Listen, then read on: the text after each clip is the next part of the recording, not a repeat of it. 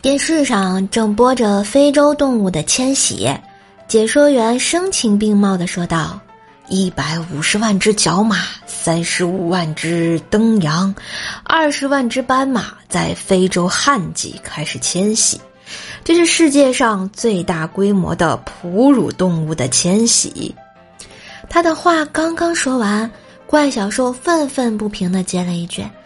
加起来才二百多万一点儿，怎么会是最大规模的迁徙呢？我惊讶的问：“这不算，那谁算呀？”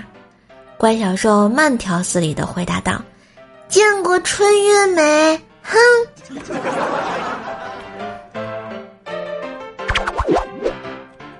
我是一只小小小小鸟。男朋友还没有唱完。我就泣不成声了。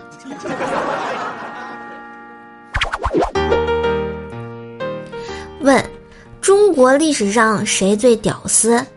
当然是孙悟空啊！禽兽，拥有透视眼、穿墙术、隐身术以及定身术，而拥有这些色狼们梦寐以求神技能的他，竟然他喵的跑去当了和尚。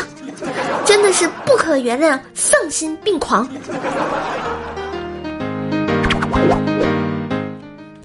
团长找人算命，算命的说：“你的婚姻线就如同天安门。”团长说：“哦，很伟大吗？”